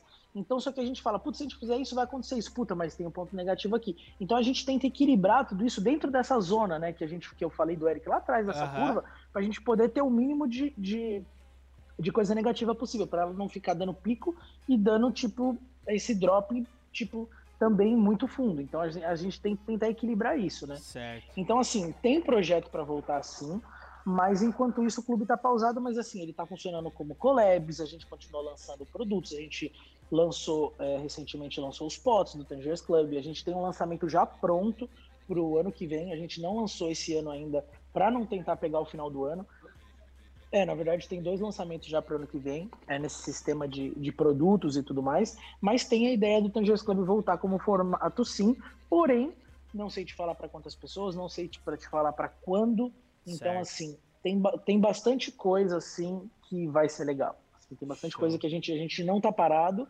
Então, assim, a gente está sempre pensando, está sempre é, bolando novidades para poder levar algo sempre legal para o consumidor. Show de bola. E você comentou aí agora há pouco sobre né, viagens e tudo mais. Eu, como acompanho, né, Michel Ada, o Instagram de Michel Ada, eu vejo que viaja, né, para vários lugares, fuma arguile em outros lugares totalmente diferentes, direto da raiz do negócio. Para onde você já viajou, assim, eu não vou perguntar onde, porque deve ser, né, várias, várias viagens, mas qual viagem que você mais achou legal é, com relação a viagem é, versus arguile, né, que você pôde é, degustar um bom arguile, que você pôde experimentar uma cultura diferente. Para qual país que você viajou que você mais gostou de viajar e conhecer a cultura de fora?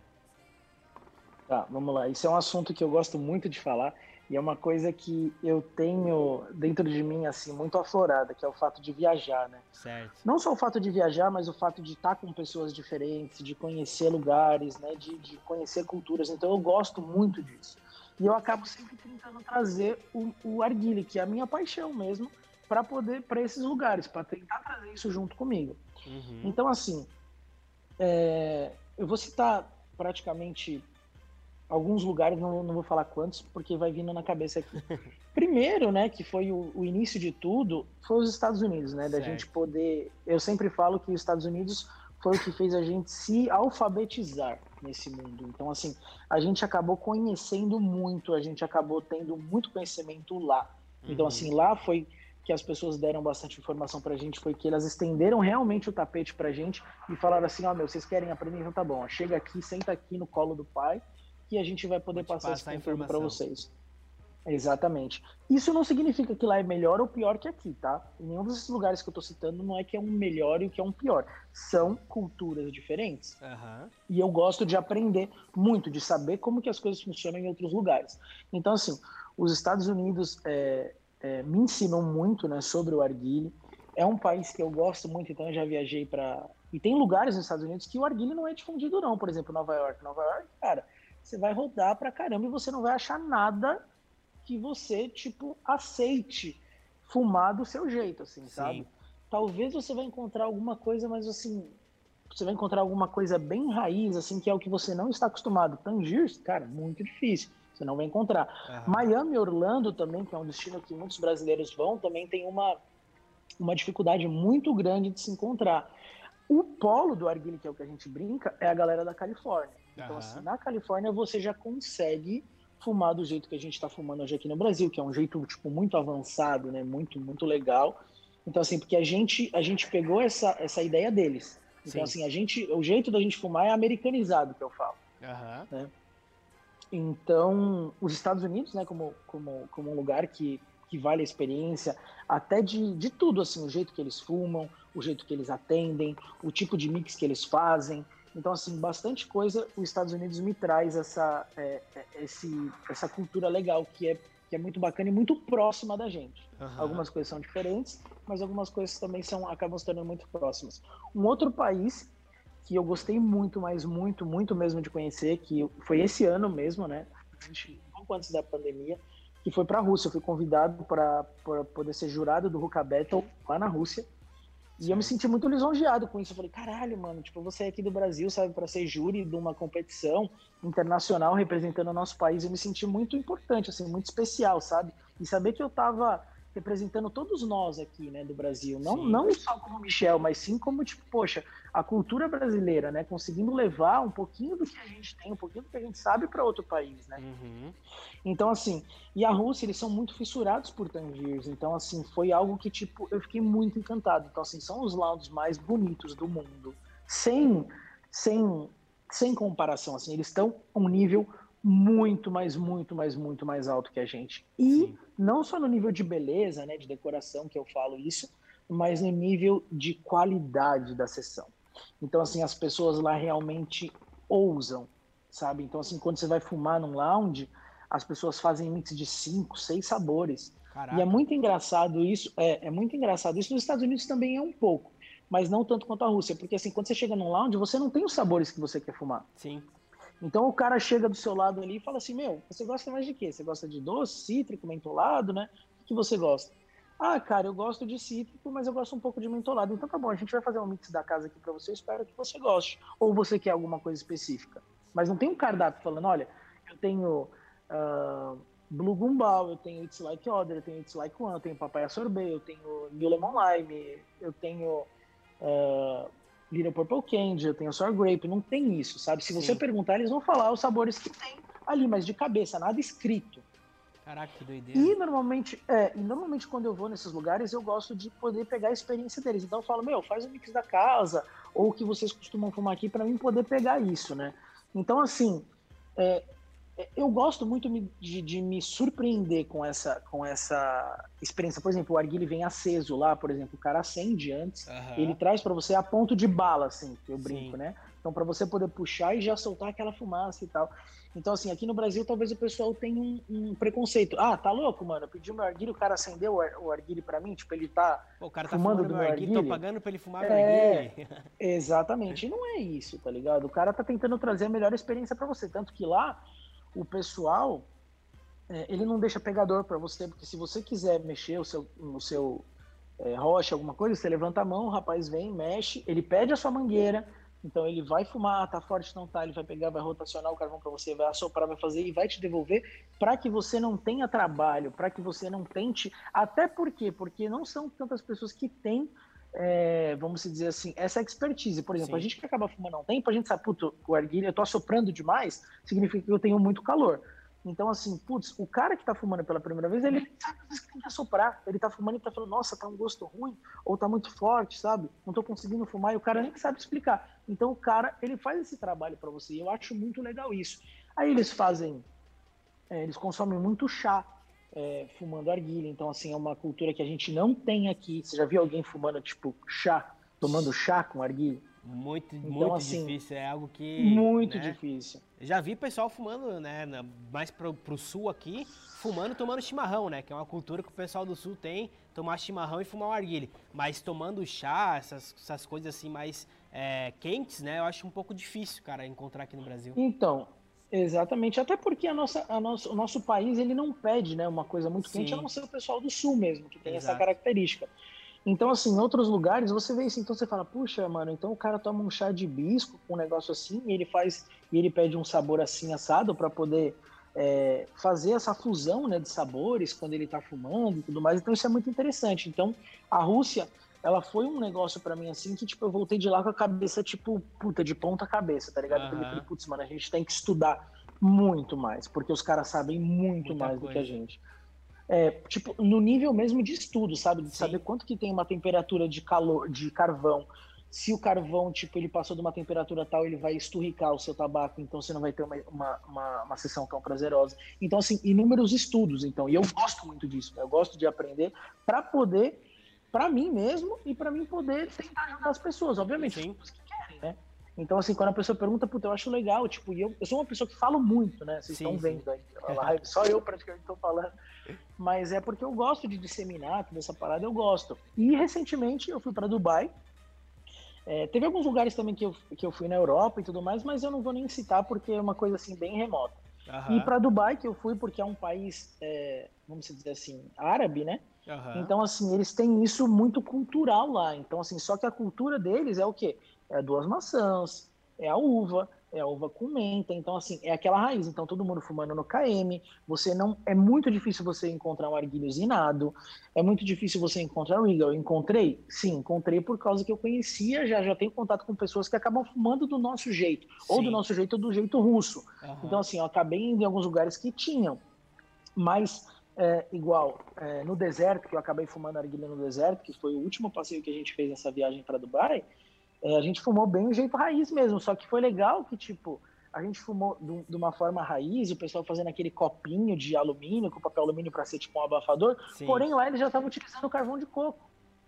Ah, então, assim, você fala, poxa, eles estão eles estão querendo evoluir também, porque eles sabem que o carvão vegetal talvez vai dar um pouquinho mais de gosto de, de carvão e tudo mais. Só que isso, isso depende muito, né, do jeito de cada um. Não é que eu tô falando que é certo e que é errado. Sim, sim. isso. É, só que aí eu peguei e olhei, na hora que o pessoal, como eles trouxeram o arguile com, o, com aquela cabaninha de papel alumínio, eu acabei nem olhando, mas quando o pessoal foi, foi fazer a substituição do carvão, eu falei, caramba, eu cheguei pro Rodrigo, que tava comigo, eu falei, porra, Rodrigo, se liga, mano, os caras já estão utilizando carvão de coco aqui. Por mais que o tabaco seja algo mais raiz, o arguile seja mais raiz, né, bem egípcio, bem assim, com, com aquele padrão que hoje a gente acaba não consumindo aqui mais no Brasil, você vê que, tipo, eles estão querendo essa evolução, eles estão começando a aceitar um pouco dessa evolução. Cara, que doideira. E você comentou, né, que o Rodrigo estava contigo. Como é que é a sensação, né, vendo de fora assim, de conhecer várias pessoas que são referências no Brasil, fora do mundo do arguile, né? Por exemplo, o Rodriguinho, né? O Gabi, eu vi que você postou foto com eles. Tem, você até viu foto no seu Instagram com o Neymar. Então, tipo, pô, você conhece uma galera que hoje é uma referência fodida no Brasil e no mundo também, né? E não por conta do mundo do não por conta do Arguile, né? Que são pessoas referências, por exemplo, Neymar no futebol, Rodriguinho e Gabi na música e tal. Como que é, tipo, a sensação de, pô, caraca, eu conheço, eu, eu viajo com o Rodriguinho, eu viajo com o Gabi, os caras são referência fora do mundo do Arguile também, porra, que bacana e tal. Qual é a sensação que Michel tem, tipo, é, pensando é, no passado, né? Vendo, tipo, pô, comecei de baixo, fui até lá, não entendia muito o que os caras falavam, comecei a trazer Tangiers aqui da, dessa forma no Brasil, criei Tangiers Clube e hoje eu tô viajando, né, com pessoas que são referências pro brasileiro, cara. Que, como é que você se sente, assim? Até mesmo, né, falando um é. pouco sobre é, você ser jurado no Ruka Battle, né? Pô, você saiu do Brasil como referência, né, para ser jurado no Ruka Battle, tipo, de outro país, tá ligado? Tipo, então realmente é, você virou meio que uma referência, tanto no mundo do Arguile e também conhece pessoas que são referências fora do mundo do Arguile, né, cara? Sim, então, Thiago, é, isso é muito louco, porque assim, tudo, tudo isso que aconteceu na minha vida, toda essa. É, eu falo até me arrepio.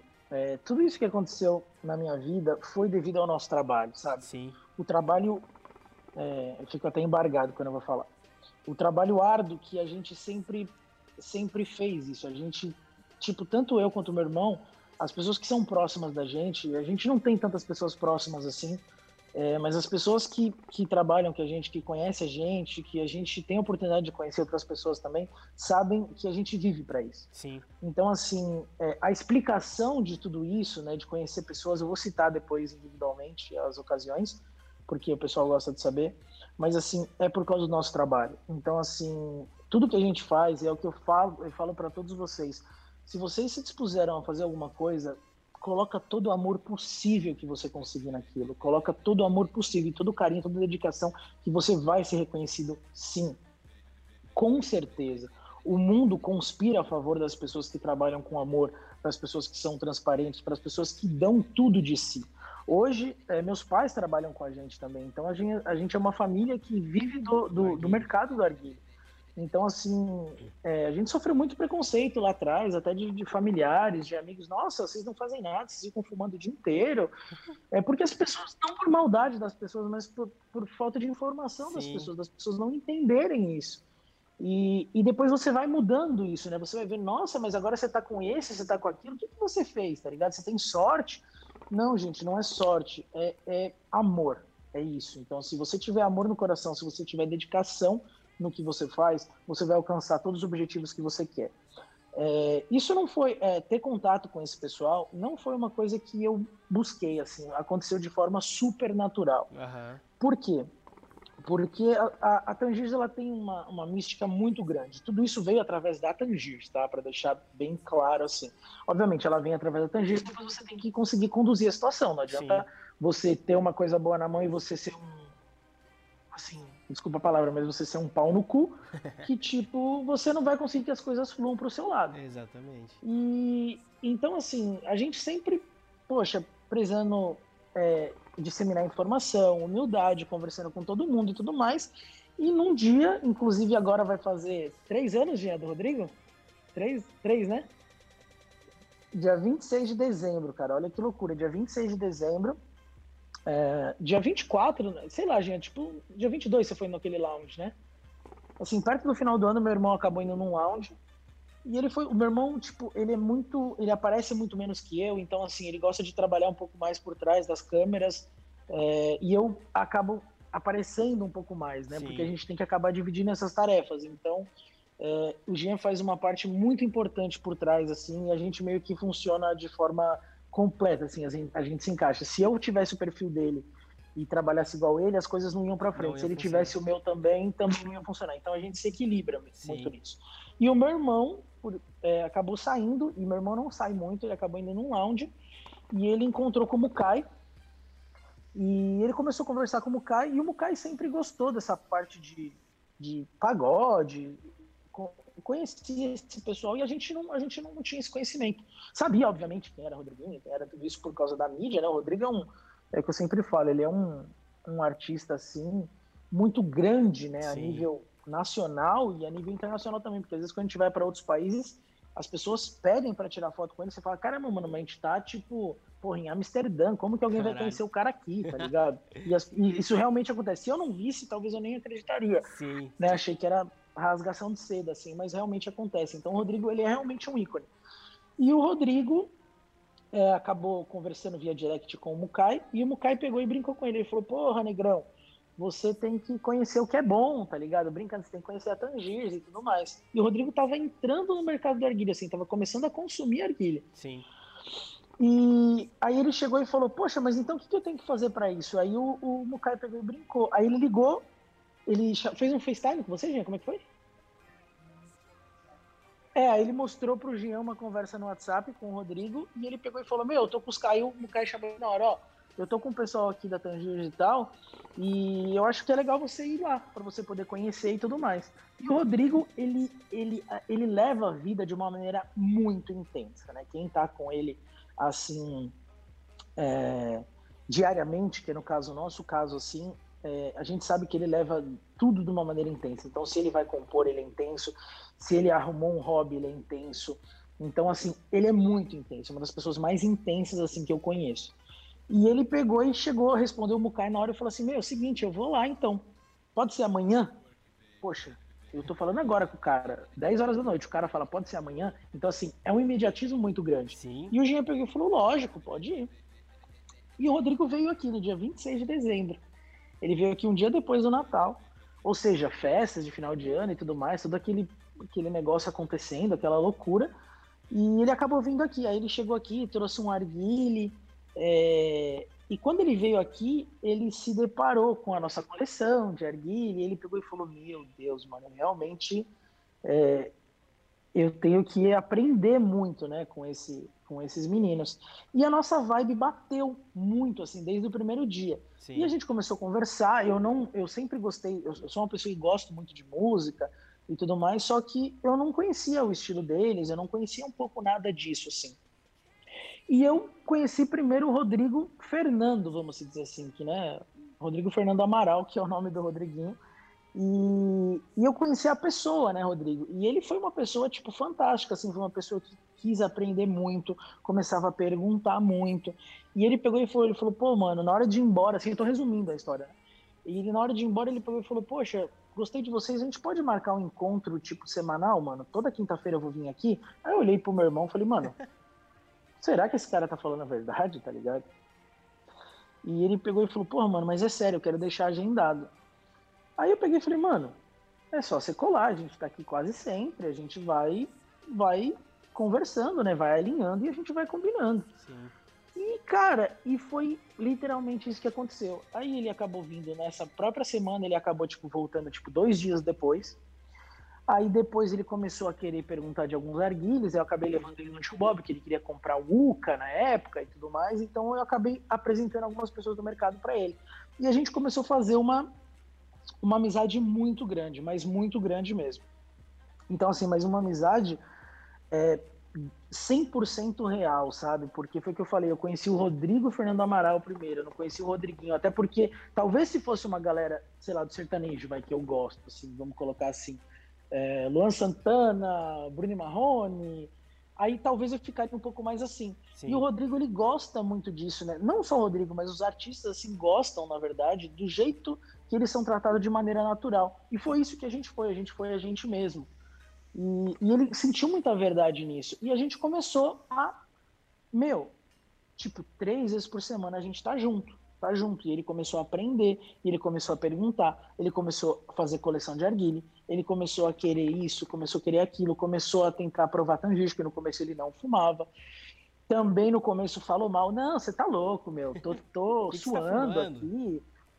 É, não tô conseguindo fazer nada. Eu falei, calma, Rodrigo, isso é um mundo sem volta. Quando você entrar, você não vai voltar mais.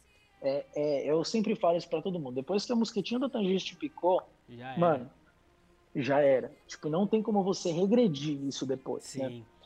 É, então, assim, aí a gente começou com essa amizade, assim. Aí, logo no final do ano, aí a gente acabou dando para ele algumas coisas, né? Tipo, algumas coisas da Tangiers e conseguiu passar para ele bem por cima o que era Tangiers. E ele ficou fascinado. Hoje o Rodrigo tem tatuado o logo do clube com Sim, ele, para você ter uma ideia.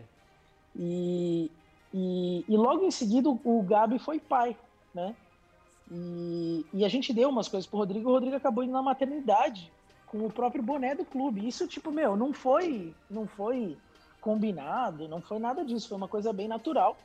E depois ele veio falar para mim isso. Ele falou, mano, sabe por que eu gostei de vocês? Porque vocês nunca me trataram como artista e você nunca pediu nada para mim em troca. Você não tá, você não tem a minha amizade para poder pedir um post em troca ou para você pedir alguma coisa para você ter mais visibilidade. E ele pegou e falou, porra, mano, isso é muito difícil encontrar. E ele pegou e falou, porra, velho, tipo, ele se abriu mesmo com a gente, a gente falou mesmo para ele, falou, porra, mano, é, a gente também não conhecia muito do seu trabalho e tudo mais. Só que, poxa, você é uma pessoa ímpar, assim, né? Como pessoa, né? Como, tipo, ele é muito do bem, assim. O Rodrigo Sim. é uma pessoa do bem mesmo.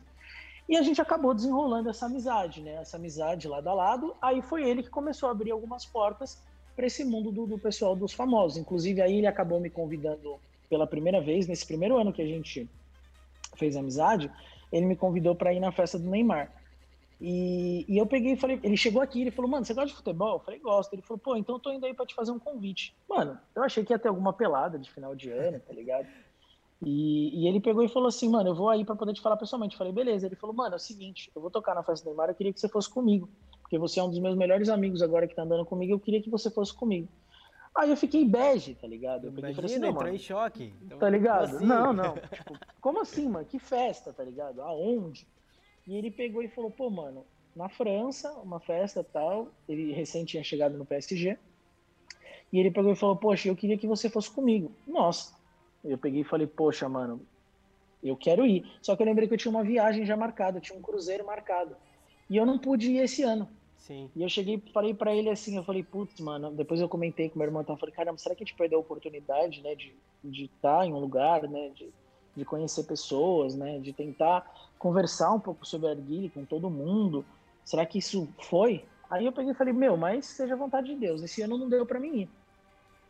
Aí, poxa, a nossa amizade crescendo cada vez mais, e se falando, poxa, quando ele tava na França, pô, me chamou via FaceTime, pô, tô aqui, pá, tá faltando você, ó, tô aqui com o Arguile, tô com a galera, e pô, e tá faltando, pá, e começou, tipo, mostrar para as pessoas, assim, então, tipo, aí que você vê o carinho pelo que a pessoa tem Sim. com você, né? E você começa a admirar cada vez mais ela. Aí eu comecei a admirar o som do cara, aí eu comecei a admirar, tipo, a, a pessoa que ele é na, na, parte de produção musical também, que é uma coisa que eu sempre gostei. Então, tipo assim, eu comecei a ficar fascinado com esse lance. E no ano seguinte, né, passou um ano, a gente com a amizade crescendo, tudo mais, a gente acabou comprando moto, todo mundo junto e tudo mais. Então, assim, virou parceiro mesmo. Sim. E aí no ano seguinte ele me chamou de novo. Aí eu peguei e falei assim, mano, dessa vez eu vou, tá ligado? E eu acabei indo, né, pra, pra França. A gente foi primeiro, na verdade, pra. pra... Não, primeiro pra França, é verdade. Primeiro pra França pro aniversário do Neymar. Que o Neymar convidou ele para cantar de novo. Na verdade, é o terceiro ano seguido, né? O único artista que, que tocou na festa do Neymar, tipo, que repetiu, foi o Rodrigo. O Rodrigo. Três anos. Eu brinco que ele ele pode tocar, ele já pode pedir música no Fantástico, né? e ele me chamou, ele falou, pô, Michel, vamos comigo, cara, eu quero que você vai comigo, é, a gente vai fumar junto lá e tudo mais, e, poxa, eu quero que você vá. E eu fiquei, tipo, mano, com esse bagulho na cabeça, eu falei, mano, quer saber? Eu vou. Aí a gente foi junto, e quando a gente chegou e viajou, que você fala, putz, mano, é o meu trabalho que tá me gerando tudo isso é, isso é reflexo do que eu faço junto com o meu irmão. Isso é, é, é, nada mais, nada menos do que trabalho. Não é só sorte, é trabalho, é amor. Por isso que eu sempre friso nessas duas, nessas duas teclas. E a gente acabou conhecendo, né? Conheceu o Neymar, a gente acabei conhecendo o Marquinhos, acabei conhecendo todo o pessoal que estava na festa. Assim, o Rodrigo sempre acreditando, esse aqui é meu amigo, esse aqui é o cara que tá comigo lado a lado, esse cara aqui, pô, entende de arguile pra caramba. É, e as pessoas, elas também gostam. Sim. Tá? Eu não vou ficar, é, eu não vou ficar dando detalhes porque é complicado. E as pessoas também gostam. Então, assim, pessoas que a gente às vezes não faz ideia. É, as pessoas realmente gostam, as pessoas procuram saber. Então, assim, quando eu, eu me deparei na festa, que foram duas festas, na verdade, uma na casa dele e uma depois que foi a mídia e tudo mais. Né? A gente brinca que uma foi a resenha e a outra foi a festa. e quando a gente chegou na resenha, que a gente pôde fumar, que a gente conversou com toda essa galera, que tipo as pessoas, poxa, colavam é, perto de você e, tipo, perguntavam sobre o mercado, entender, perguntavam né? sobre a arguile. Cara, aí você. Aí sua cabeça frita mesmo, sabe? Aí você pega e fala assim, mano, eu tô na festa, tipo, talvez na festa mais badalada do ano, né? E, e as pessoas lá me perguntando, então, tipo assim, Marquinhos me perguntando, Thiago Silva perguntando, Neymar perguntando, e tudo isso por, por causa de quem? Por causa do Rodrigo, por causa Sim. que o Rodrigo, tipo, me abraçou mesmo. Então o Rodrigo pegou. E é o que o Rodrigo sempre fala, mano. Eu te coloquei aqui, daqui para frente é você, mano. Eu fiz o meu papel, agora daqui para frente é o Michel que tem que desenrolar. Sim. E assim, e eu faço amizade muito fácil, então assim, as coisas realmente influem muito para mim, assim. É, aí depois disso de, de, de, de, festa de Neymar, que já foi surreal e tudo mais, eu acabei conhecendo pessoas e fazendo contatos. Aí depois acabei conhecendo o Léo Santana também através dele, e eu comecei a acompanhar um pouco mais de perto esse lance do Rodrigo. Então, viajar junto, a gente viaja sempre junto. Ele foi comigo para a Rússia, tanto que eu peguei e falei para ele, eu falei, ó, oh, meu, seguinte, você me levou para Paris e agora eu tô te dando a oportunidade de você ir comigo para a Rússia também. E tanto que quando a gente falava pro pessoal, meu, vocês vão fazer o que na Rússia? Aí o Rodrigo brincava, a gente vai fumar guile. Por quê? Tá ligado? Ah, vocês estão indo até a Rússia para fumar guile? E ele falava, é isso aí mesmo. A gente é isso aí. Vai e ele pegou e falou, ele falou, é, e ele pegou e falou, pô, eu embarquei nessa de, de ir para a Rússia também. Então, assim, foi uma, é uma viagem que a gente tem muito carinho e é uma viagem que a gente fez junto que, tipo, mano, todo ano a gente fala, puta, uma viagem por ano tá certa que é a Rússia, que a gente tem que voltar. Sim. Então, assim, é, aí depois que, logo depois que a gente voltou do Neymar, a gente foi pra Rússia. Foi praticamente uns 20 dias depois, 30 dias depois. Não, acho que não deu nem 30, mano. Foi uns 20 dias, eu acho. Então a gente acabou desenvolvendo isso. Aí, obviamente, aí depois veio o Gabi, depois veio o Dan, e depois eu comecei a conviver com o pessoal mesmo. Não, os caras vão gravar, Michel, calma aí. Puxa, se eu tivesse disponibilidade, eu ia, tá ligado? Aí, Sim. tipo, porra, vou fazer um churrasco, cola aqui em casa. E a gente começou, tipo, a criar essa, essa amizade, assim, absurda. Então, o Rodrigo é uma das pessoas que eu mais ando hoje em dia. Assim, sei lá, quatro vezes por semana a gente tá junto. Então, é, Rodrigo, Gabi, Dan e as pessoas que acabam aparecendo lá. Então, realmente conheci é, todo esse pessoal por causa do Arguile e por causa do Rodrigo. Então, assim, é, eu sou muito grato a isso. E você, e voltando à pergunta que você me, me, me perguntou lá no começo, como você se sente, né? Eu me sinto muito abençoado, assim, eu me sinto muito abençoado é, por, por conseguir estar tá, é, com por conseguir estar tá com essas pessoas e conseguir passar um pouco do conhecimento que eu tenho, que é o meu trabalho, para essas pessoas também. Então isso é muito mágico, assim, muito especial mesmo. Cara, que doideira, cara. É, eu fico. Até meio que essa conversa foi mais um monólogo, né? O Michel falou muito, eu só fiquei é, escutando porque, pra galera entender, eu também não conheço o Michel, né? Nosso primeiro contato em vídeo foi agora. Isso. Então, cara, tudo, tudo que o Michel tá falando para vocês, que vocês estão é, escutando, né? Ouvindo, para mim é a primeira vez que eu tô ouvindo também. Então, cara, é tudo muito, muito bacana de escutar muito bacana de aprender. E Michel, infelizmente, cara, já deu o nosso horário aqui de conversar. Eu vou ter que encerrar Isso, esse podcast, é. mas eu te peço encarecidamente pra gente, começo do ano que vem, voltar a conversar, porque, cara, tem muita coisa que eu quero saber. A galera quer saber Sim. de muita coisa também. Então, é, se não for, né, é um problema para você, a gente volta a conversar e a gente te convida novamente para fazer uma parte 2 desse podcast, Com porque, certeza. cara, é, de verdade é, um, é algo que é muito gratificante para mim O Douglas hoje não está aqui porque ele está com um, alguns problemas de saúde, mas eu tenho certeza que também é muito gratificante para ele, porque a gente sempre admirou muito o trabalho do Michel, a gente sempre admirou muito o trabalho da própria Tangiers, da própria Regal. Então, é, cara, é muito bonito ver que o Michel é uma pessoa muito. É, além de inteligente, é uma pessoa que gosta de conversar e tem uma vivência puta foda no mundo do arguile e também fora dele. Enfim, Michelzinho, pra gente encerrar, a gente sempre pede pra galera que tá sendo entrevistada, né, que tá conversando com a gente, falar alguma coisa, né? Algo que toque o seu coração, alguma coisa legal, alguma coisa bonita, para que a galera, pra gente poder encerrar com chave de ouro, né? E também já deixo o convite de novo aqui para você é, voltar aqui no podcast começo do ano que vem para a galera conhecer um pouco mais sobre Michel, porque hoje é, a gente conheceu bastante, mas eu tenho certeza que é só um pouquinho da vida de Michel e a galera quer conhecer muito mais, cara. Bom, Thiago, é, primeiramente, é, eu agradeço muito pelo convite. Eu gosto, eu gosto muito né, de, desse tipo de bate-papo. E toda vez que, que eu for convidado, eu vou estar tá, vou tá à disposição para poder trocar essa ideia com vocês.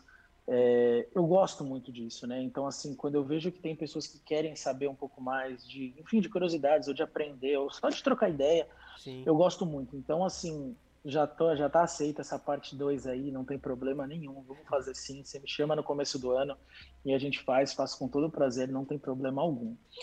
É... O que você me falou para poder finalizar, né? Primeiramente, é, deixa eu fazer uma, uma, uma ressalva e passar um recado para esse pessoal, né? Gente, é, Primeiramente, eu gostaria de falar para todos vocês que estão assistindo ou para as pessoas que estão tentando ingressar no mercado, seja ele qual seja, é, acreditem, tá ligado? Acreditem que vocês vão chegar lá, tá ligado? Então, assim, se vocês fizerem aquilo com carinho, com dedicação e com amor, o universo vai conspirar a favor de vocês. De verdade. Tenham pessoas. É, se, é, saibam né, as pessoas que estão do seu lado para saber se são pessoas leais. É, todo mundo precisa de alguém, tá ligado? Assim, ninguém consegue nada sozinho. Então, assim, seja humilde, é, seja assim, seja pessoas que gostam de, de, de, aprender, de receber conhecimento, que as coisas vão realmente fluir para vocês. Acreditem nisso. Pode ser que pareça, ah, não, mas o cara tá falando porque agora ele conseguiu isso, ou porque conseguiu aquilo, ou por causa disso ou aquilo. Mas não. Quando eu comecei, eu contei a história aí para vocês. No começo lá, é, a gente não sabia nada do que ia acontecer na nossa vida, a gente não tinha expectativa nenhuma, a gente só acreditou. E uma das pessoas que, que mais acreditaram, né, assim, que é o meu elo, assim, na verdade é meu irmão. Então, assim, é, é, é muito louco isso, tá ligado? Porque, assim, se você tem uma pessoa do seu lado para poder voar com você, você vai conseguir, tá ligado? Então, assim, sempre com mais de uma pessoa é mais fácil. Então, assim, poxa, pega aí irmão, namorada, pai, mãe, que são as pessoas mais próximas, e vão. Acreditem no sonho de vocês, que vocês vão ser contemplados, sim, de verdade. E obrigado pelo convite, Tiaguinho, de, eh, de novo. É, e tamo junto, tamo junto porque vocês é, quiserem falar, que vocês tiverem de dúvida, pega essas perguntas que o pessoal deve ter mandado aí, que a gente acabou não respondendo ninguém, foi realmente só um monólogo. Peço desculpas se eu acabei falando demais. Capaz. Mas é que vão me perguntando é, e eu vou, vou soltando. Eu sou uma pessoa que gosta de detalhes e tal. Realmente tem muita coisa para falar ainda. É só uma partezinha da história, sim. Mas pode ter certeza que a gente vai conversar mais e vai ser, vai ser incrível. E agradecer todo mundo né, que participou. É, agradecer os parceiros que a gente tem, na verdade, os amigos que a gente tem no mercado, que a gente acabou fazendo pessoas muito leais no nosso lado, que estão trabalhando sempre com a gente, que acreditam no nosso projeto. É, enfim, não vou citar nomes porque eu vou acabar esquecendo alguém, depois o pessoal vai ficar chateado. Mas é isso. Fechou, Michelzinho. É cara, de verdade, é, mais uma vez, muito obrigado. Foi muito, para mim, foi muito gratificante escutar um pouco sobre a tua história. É, como eu falei, é só um pedacinho da história de Michel. Eu quero é, que você volte aqui pra gente voltar a conversar e conhecer um pouco mais. E pra galera que assistiu a live, cara, muito obrigado a todo mundo que acompanhou, conheceu também um pouco mais sobre Michel. E se você tá ouvindo pelo podcast, também tá conhecendo bastante sobre Michelzinho, comenta, é, nos, joga nos comentários qualquer dúvida, qualquer pergunta que a gente faz um roteirinho pra próxima vez que o Michel vir aqui, a gente fazer essas perguntas para que ele possa sanar as dúvidas de vocês, beleza? Então, no mais é isso, Michelzão, um beijo no seu coração, cara, muito obrigado de verdade. E é isso, galera, até uma próxima. Tchau, tchau. Valeu, rapaziada. Fiquem com Deus.